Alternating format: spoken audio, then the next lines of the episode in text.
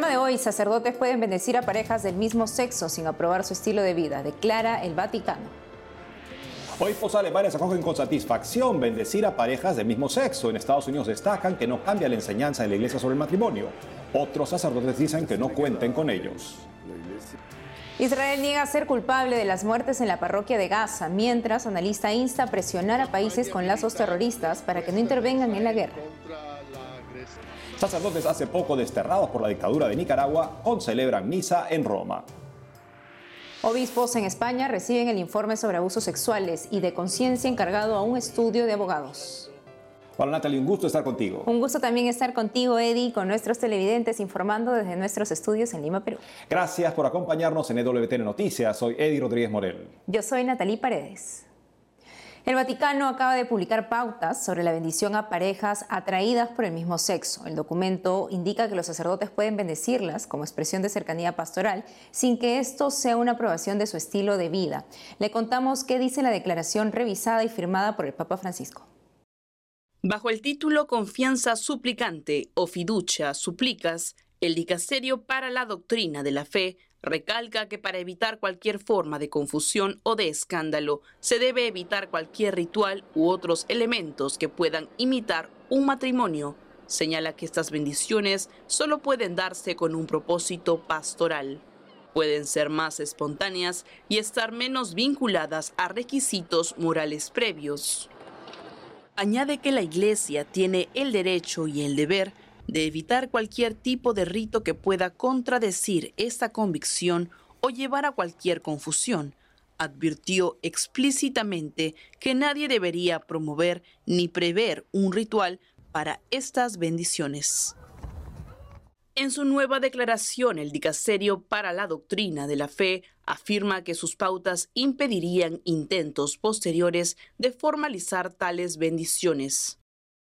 Lo que se ha dicho en la presente declaración sobre las bendiciones de parejas del mismo sexo es suficiente para orientar el discernimiento prudente y paterno de los ministros ordenados a este respecto. Por tanto, no cabe esperar otras respuestas sobre cómo regular los detalles o los aspectos prácticos relativos a este tipo de bendiciones. La declaración confianza suplicante también se aplica a católicos vueltos a casar que no han obtenido la nulidad de su primer matrimonio, así como a parejas en otras situaciones irregulares. El dicasterio sostiene que las parejas que buscan una bendición de Dios en un contexto irregular o aquellas uniones del mismo sexo no pretenden la legitimidad de su propio estatus, sino que piden que todo lo que hay en sus vidas y relaciones sea investido, santificado y elevado por la presencia del Espíritu Santo. Eddie, ¿cuál es tu análisis a raíz de estas pautas para la bendición de parejas atraídas al mismo sexo? Bueno, pienso que en Roma se ha perdido la capacidad de percibir la gravedad del escándalo en el sentido original del término. Poner una piedra en la que otros tropiezan en pecado incluso mortal o permanecen en él. Hoy el titular omnipresente es el Papa aprueba bendiciones a parejas del mismo sexo o a parejas homosexuales. Y no es una manipulación. Por su parte, el activismo LGTBista, que lamentablemente está dentro de la Iglesia y que ha recibido espaldarazos de Roma últimamente, hay que reconocerlo, celebra esta, este documento diciendo que por ejemplo, el obispo, los obispos alemanes, finalmente se va a reconocer una diversidad de estilos o de caminos de vida en la iglesia, ese tipo de cosas. Por otro lado, también hay que pensar que este, esta incidencia en el escándalo no es algo nuevo. Recordemos el caso de la Pachamama, un misionero trabajando en una zona en las Filipinas en las que hay mucha presión de musulmanes contra los católicos a los que acusan de idolatría, a los que acusan de politeísmo, podían simplemente, como decía este misionero en adelante, van a poder entrar a la página web del Vaticano y pasar un video en el que el Papa está sentado frente a una postración, frente a un objeto que supuestamente representa una diosa de la naturaleza en, el Amazonas. Eso por un lado. Por otro lado, también recuerdo una, la participación del Papa en el documental Francisco, Amén, Francisco Responde, en el que le pregunta sobre Tinder y el Papa no sabe qué es Tinder y la chica le dice, es un aplicativo donde la gente se reúne principalmente para tener relaciones sexuales. y le explica cómo conoció a su pareja. El Papa le dice, me parece maravilloso que los jóvenes sean tan, tengan tanta iniciativa para ir más allá de las fronteras y no se dejen encasillar por mentalidades cerradas. Y entonces le pregunta a un joven, ¿está bien usar Tinder? Y el Papa dice, sí, me parece bien. O sea, eso, ¿cuál es la consecuencia a la que lleva? Que personas sientan equivocadamente que la Iglesia respalda el pecado, que es justamente lo que este documento dice que no quiere hacer. Este documento distingue entre la bendición y distingue entre aprobar un estilo de vida. Pero hay que reconocer que no estamos hablando de una bendición como la que una madre le da a un hijo. Estamos hablando de una bendición, de una relación que se constituye en base a una grave condición moral. Y eso es lo que se está bendiciendo cuando se pide que se bendiga esto. Y por otro lado, Pensemos también en la consecuencia en países de misión. Tengo amigos en el África que están en este momento, sacerdotes, que dicen, no sabemos los sacerdotes qué pensar. Y si estamos nosotros así, ¿cómo estará nuestra gente? Recientemente en Camerún, la conferencia episcopal publicó un documento en el que dejó muy claro, en fin, la abominación de la conducta homosexual, este, cómo va contra la natura, citando la escritura, citando a San Pablo en, en Romanos.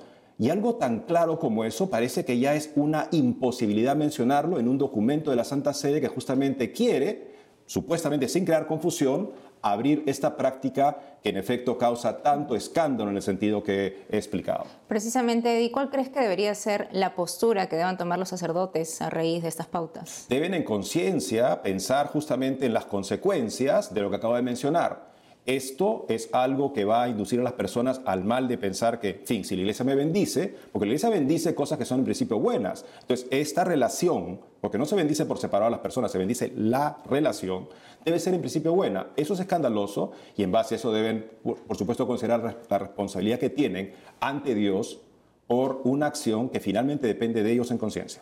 A tomar conciencia, entonces, y gracias por la explicación. Ahora vemos una serie de reacciones en el clero sobre la bendición a parejas atraídas por el mismo sexo, autorizada por el Papa. Alemania. Los obispos se mostraron satisfechos con la autorización del Vaticano para bendecir a parejas con atracción al mismo sexo. Es bueno que ahora se desentierre este tesoro para la diversidad de estilos de vida. Pedir la bendición es un gesto de humildad hacia Dios en el que las personas expresan que confían en la bondad de Dios, subraya el presidente de la Conferencia Episcopal Alemana, Monseñor George Betzing. Estados Unidos. Los obispos dicen así sobre la aprobación de la bendición a parejas del mismo sexo. La enseñanza de la Iglesia sobre el matrimonio no ha cambiado y esta declaración lo afirma, al mismo tiempo que se hace un esfuerzo por acompañar a las personas impartiendo bendiciones pastorales, porque cada uno de nosotros necesita el amor sanador y la misericordia de Dios en nuestras vidas, indican los prelados. Paraguay. En rueda de prensa esta mañana los obispos dejaron entrever que respetan la medida del Papa. Decirle que la, iglesia es de puertas abiertas. De hecho, en las misas bendecimos a todos y a las personas que nos piden bendiciones tampoco preguntamos. Y, y no somos quien también para ser jueces en ese sentido. Es un ruego, una súplica al Espíritu Santo para que descienda también sobre ellos y por ahí si están alejados de la iglesia también es una oportunidad para evangelizar, porque nuestra misión como iglesia es enseñar lo que es la iglesia y del, del que hacemos parte y somos orgullosos de ser parte. España. El episcopado se abstuvo de valorar los documentos pontificios, remarcó la importancia del matrimonio entre un hombre y una mujer sí subrayo de, de esa declaración pues la importancia, porque lo dice eh, el prefecto del dicasterio, de no confundir ni hacer de esa bendición pues como una, una nueva, una distinta o diversa celebración del matrimonio. Esto se dice claramente, que no hay que confundirlo con una celebración del matrimonio canónico ni eh, hacer esa, eh, esa, esa distinción. Desde su parroquia en España, el padre Antonio María Domenech dice así, Día triste para la iglesia, día triste para el católico, conmigo que no cuenten. Con más de 69 mil seguidores en X, el padre Juan Manuel Góngora expresa, Conmigo no cuenten para bendecir parejas de personas en estado de pecado mortal. Jamás impartiré pública o privadamente ninguna bendición que de forma ambigua, al carecer explícitamente de ritual, pueda dar a entender que se justifiquen situaciones vitales en pecado mortal entre adúlteros o sodomitas practicantes, tal y como explicita el documento. Por su parte, el jesuita James Martin, sacerdote defensor del lobby LGBT, sostuvo sobre el documento vaticano que se reconoce el profundo deseo de muchas parejas católicas del mismo sexo de la presencia de Dios en sus relaciones amorosas. La declaración abre la puerta a las bendiciones no litúrgicas para las parejas del mismo sexo, algo que antes estaba prohibido para obispos, sacerdotes y diáconos. Junto con muchos sacerdotes, ahora estaré encantado de bendecir a mis amigos en uniones del mismo sexo. El sacerdote español Pachi Bronchalo, con más de 40.000 seguidores en X, manifiesta, esto no es el Evangelio de Jesús, sino el que inventamos nosotros. No es misericordia, es buenismo nuestro. Por otro lado, llevamos meses esperando saber sobre el grupo de sacerdotes nicaragüenses desterrados por la dictadura y recibidos por el Vaticano. El misterio se develó. Los presbíteros hicieron noticia en Roma hace poco. Veamos. Me permiten darles un abrazo. No preciso ni decir. Aquí los 12 sacerdotes nicaragüenses excarcelados y desterrados en octubre por la dictadura de Daniel Ortega. Desde esa fecha no se supo más de ellos, solo que habían llegado a Roma como parte de la operación para lograr su libertad en la que intervino la Santa Sede. Este sábado celebraron la Santa Misa en la Basílica de Santa María la Mayor en el Vaticano, a víspera de la tercera semana de Adviento. El periodista Israel González publicó las fotos en las que se ve a los doce presbíteros vistiendo las casullas rosadas que se usan en el Domingo de la Alegría o Gaudete, próximo al nacimiento de Jesús. Desde inicio del Adviento, los curas nicaragüenses, desterrados, habrían empezado a concelebrar en forma pública como vemos en las fotos publicadas por la autora del informe Nicaragua, una iglesia perseguida, Marta Patricia Molina. Los sacerdotes son Manuel García y José Leonardo Urbina de la diócesis de Granada, Jaime Iván Montesinos de la diócesis de Matagalpa y Fernando Zamora de la diócesis de Ciuna. También estuvieron los presbíteros Osmán Amador, Julio Norori, Iván Centeno, Yesner Pineda, Álvaro Toledo y Eugenio Rodríguez, todos de la diócesis de Estelí. Completan el grupo Cristóbal Gadea de la diócesis de Jinotega y Ramón Angulo de la diócesis de Bluefields. Desde otro ángulo, esta vez en procesión de entrada, se observa a los presbíteros libres en Roma como un mensaje de esperanza para el pueblo nicaragüense, según el expreso político Félix Maradiaga, desterrado a inicios de año vivir Me permiten darles un abrazo, no preciso ni decir. En España, la Iglesia sigue empeñada en llegar a la verdad sobre las acusaciones en su contra por abuso sexual o de conciencia. Sobre esto y más informa nuestro corresponsal Nicolás de Cárdenas. Saludos desde Madrid, desde donde les informamos de que los obispos ya tienen en su poder el informe que encargaron hace casi dos años sobre abusos sexuales a un despacho de abogados y que recientemente les han entregado. Tras una larga espera, la Conferencia Episcopal Española ha recibido el informe sobre abusos sexuales y de conciencia encargado a la firma legal Cremades y Calvo Sotelo en febrero de 2022. El informe está siendo estudiado para su integración en el trabajo de la conferencia y será publicado en su totalidad próximamente, según ha anunciado el portavoz de la institución, padre José Gabriel Vera. El trabajo sobre abusos viene precedido de una larga polémica que ha llevado al reproche público de los obispos al despacho de abogados al entender que no se estaban respetando los plazos. En principio debía ser entregado en marzo de 2023, aunque luego se amplió al mes de junio.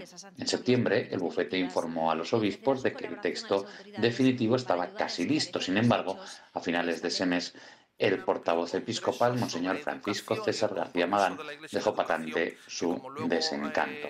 A los obispos no nos gusta el retraso, aseguró. El 11 de octubre, el portal oficial de información de la Conferencia Episcopal, Iglesia, publicó que los obispos dieron un ultimátum de 10 días al despacho que se negó a atenderlo lo que confirmó la tensa relación entre ambas entidades. A lo largo de este tiempo, la Conferencia Episcopal presentó en junio otro informe titulado Para dar luz, en el que reflejaba 927 denuncias recogidas por las diócesis, pero advertía que lo hacía sin presuponer ni probar inocencia o culpabilidad. Por su parte, el defensor del pueblo, Ángel Gabilondo, dio a conocer a finales de octubre su propio trabajo en este campo en el que se da cuenta de testimonios de 487 presuntas víctimas. Un falso caso de abusos incluido en ese informe puso en cuestión la fiabilidad de los datos. Y en otro orden de cosas, el obispo de Barbastro Monzón, Monseñor Ángel Puello, ha confirmado que el santuario de Torre Ciudad, fundado por San José María Escriba, será finalmente un santuario de titularidad diocesana. El viernes 8 de diciembre, en la solemnidad de la Inmaculada Concepción, patrona de España, el obispo de Barbastro Monzón, Monseñor Ángel Pérez Puello, anunció en el santuario de Torociudad que este se convertirá en un santuario diocesano, es decir, que estará bajo la autoridad del obispo local.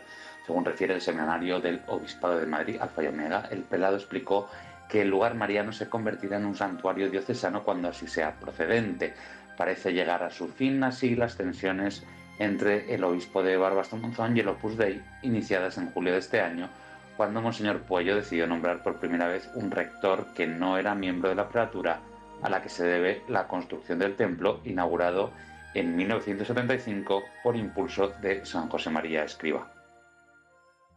Por último, les informamos de que un juzgado ha autorizado a una asociación a denunciar prácticas sectarias en el seno de los testigos de Jehová. La Asociación Española de Víctimas de los Testigos de Jehová va a emprender en consecuencia una serie, una batería de medidas eh, a nivel gubernamental, legislativo y judicial. Entre ellas destaca el impulso de una nueva ley que prevenga y castigue los comportamientos que incluyan persuasión coercitiva. Desde España, Nicolás de Cárdenas, EWTN Noticias. Hacemos pausa y al volver, el ejército de Israel niega ser culpable de muertes en la parroquia de Gaza, mientras analista insta a presionar a países con lazos terroristas para que no intervengan en la guerra. Luego con más noticias con Enfoque Católico.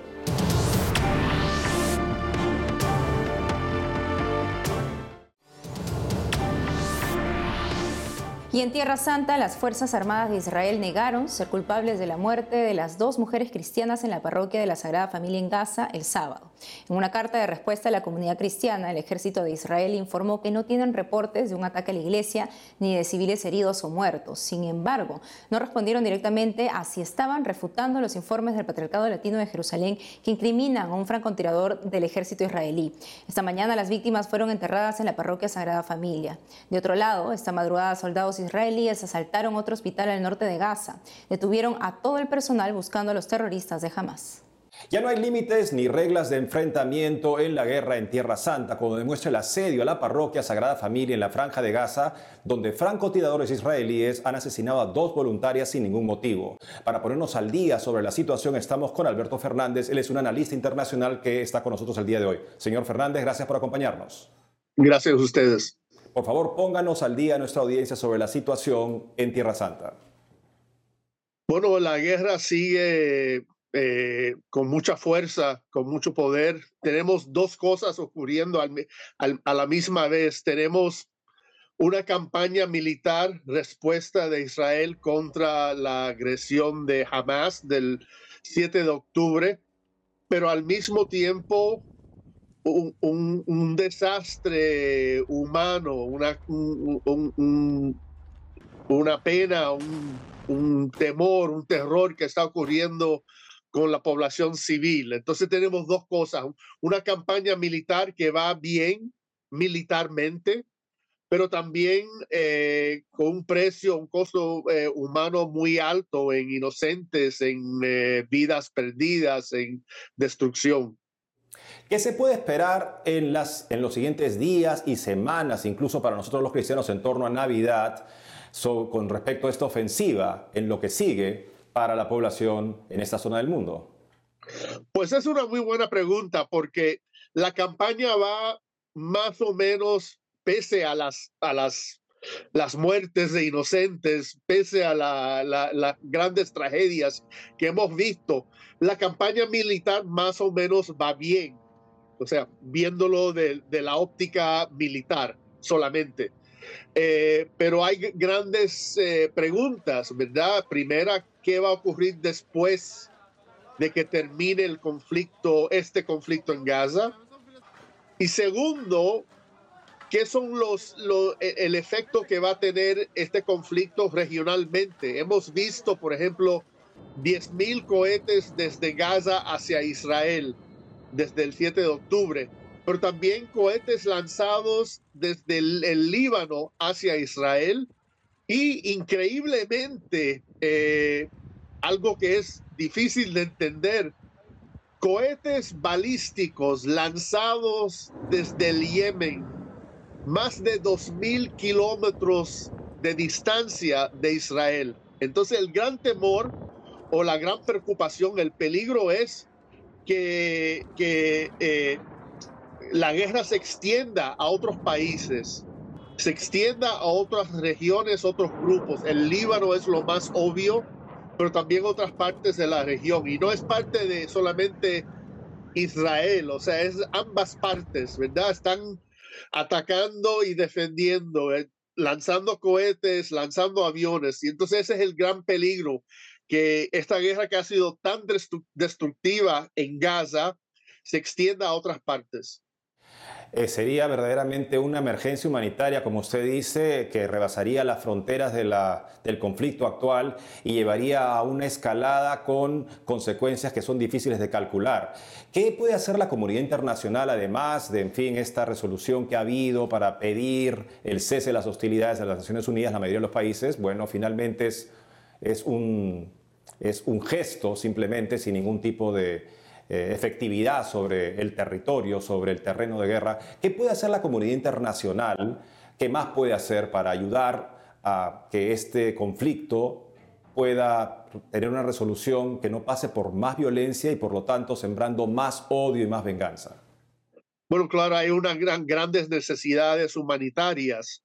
Y claro, lo más obvio, lo más fácil sería que jamás se rinde y que eh, dejen que se, terminen los rehenes y que pudiéramos ver una tregua, ¿verdad? Algún tipo de cese al fuego a, corto plazo. Eso quizás es lo más fácil, pero lamentablemente jamás es un grupo terrorista que usa eh, la población civil como una forma de protección, ¿verdad? Escondiéndose en, en el casco urbano de, de, Gaza.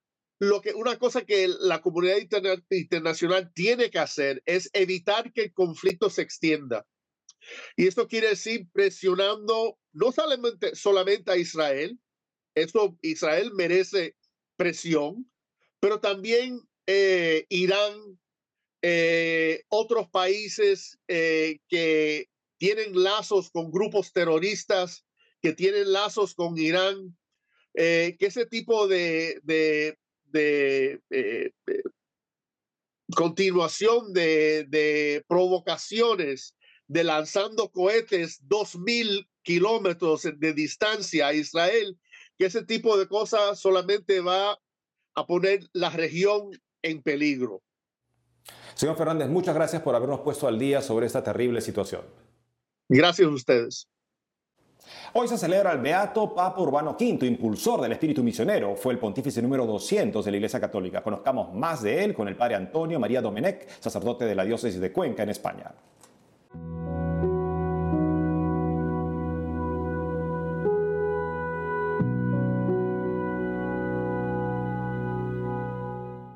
El día del Papa Urbano V, Beato, que gobernó la Iglesia en el siglo XIV era fraile y cuando lo eligieron tuvo que ir a Roma, fue consagrado obispo y después se elevó a la sede de Pedro como papa.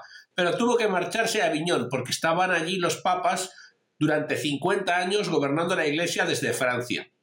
Había nacido cerca de donde se apareció la Virgen, en Lourdes, y después fue el que volvió a Roma, pero a causa de una guerra entre Francia e Inglaterra tuvo que volverse a marchar, de forma que murió en el destierro. Durante el papado, desde Francia, con la ayuda de los dominicos y de los franciscanos, impulsó la actividad misionera de la Iglesia y predicó donde está ahora la guerra, en Ucrania, llevando allí misioneros y frailes que extendieron la fe. Por eso hoy es un día especial para rezar por el Papa, para pedir al Señor que el impulso misionero nunca disminuya y también para saber que sobre los designios de la Iglesia gobierna Dios y su infinita providencia y que nunca, pase lo que pase, tenemos que desconfiar de que el Señor nos protege y está con nosotros, porque fue un periodo súper difícil y Él, desde el papado, fue al cielo. Por eso es ahora el Beato Urbano V.